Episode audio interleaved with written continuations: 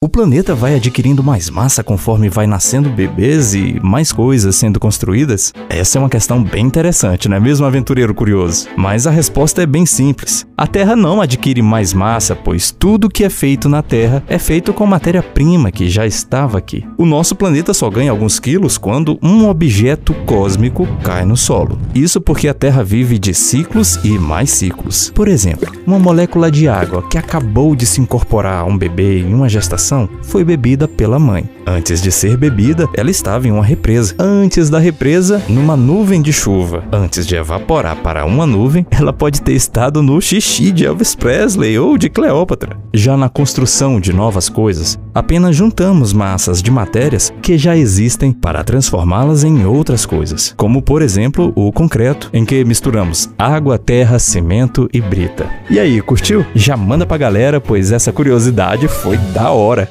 Echo.